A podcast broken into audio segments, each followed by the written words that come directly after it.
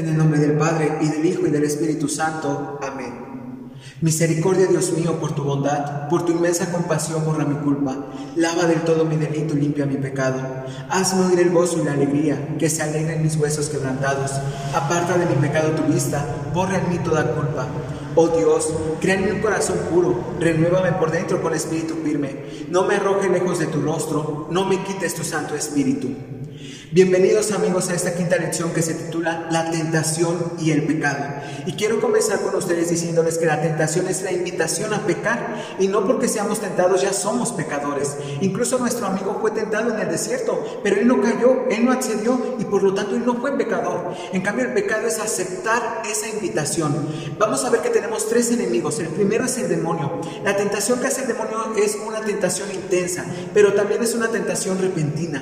También tenemos el segundo enemigo que es el mundo. Traigamos a nuestra mente el pasaje bíblico en donde se nos relata las negaciones de San Pedro. San Pedro sufre esta tentación cuando las personas que estaban ahí le empiezan a preguntar y le empiezan a decir, sí, tú eres uno de ellos, tú eras amigo de Jesús, tú andabas con ellos, ¿no? Y San Pedro en esta tentación que le hace el mundo accede y peca y comienza a negarlo. Y él dice, no, yo no le conozco, no sé de quién me estás hablando.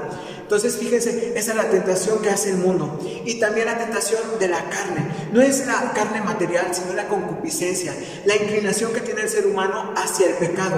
Pero ¿qué es el pecado? El pecado es la ofensa al amor de Dios. Y fíjense amigos que el pecado o algo es pecado no porque a Dios se le haya antojado o porque la iglesia así lo quiera. El pecado es pecado porque nos daña, porque nos esclaviza. Traigamos a nuestra imaginación a un niño de dos años que vive en el quinto piso de un edificio. Su departamento tiene un balcón y su papá va y le pone malla ese balcón para que el niño no vaya y se vaya a caer. Entonces es lo que hace Dios con nosotros. Nos pone los mandamientos. Esa malla son los mandamientos. Los mandamientos no son para oprimirnos, son para protegernos, son para que nosotros no nos hagamos daño. Sin embargo, este niño de dos años va por las tijeras o por el cuchillo y rompe la malla. Se dirige, se avienta, cae y se fractura. Es lo que nos pasa, amigos. Cuando rompemos con los mandamientos, vamos, caemos en el pecado y nos fracturamos el alma. Naturalmente, el padre de este niño que se ha dañado va, lo acoge, pide ayuda, hace todo lo que está a su alcance para salvarlo. Es lo que Dios hace, amigos. Cuando nosotros nos arrepentimos de ese pecado, Dios nos espera con los brazos abiertos, siempre, siempre nos espera con los brazos abiertos. Y fíjense que cuando nosotros pecamos, hacemos cuatro rupturas. Traigamos a nuestra mente el pecado de nuestros primeros padres, de Adán y de Eva. Cuando ellos pecan, sufren estas cuatro rupturas. En primer lugar, la ruptura con la relación con Dios. Ellos se esconden, Dios les habla y ellos se esconden. En segundo lugar está la ruptura consigo mismo. Ellos se ven desnudos y sienten vergüenza. En tercer lugar está la ruptura con el prójimo. En un principio, cuando Dios le presenta a Eva, Adán dice, esta es carne de mi carne, huesos de mis huesos. Pero después del pecado, Adán le dice a Dios, la mujer que me has dado me ha dado del fruto. Entonces está esa ruptura con el prójimo y también está la ruptura con la creación. Recordemos que antes del pecado, Adán y Eva tenían acceso a todos los beneficios del Edén. Ellos podían comer de todo, a excepción de lo que Dios les había prohibido. Después del pecado, Adán, eh, Dios le dice a Adán, ahora por pecar vas a ganar, vas a tener que ganar el pan con el sudor de tu frente. Fíjense que, están estas cuatro rupturas.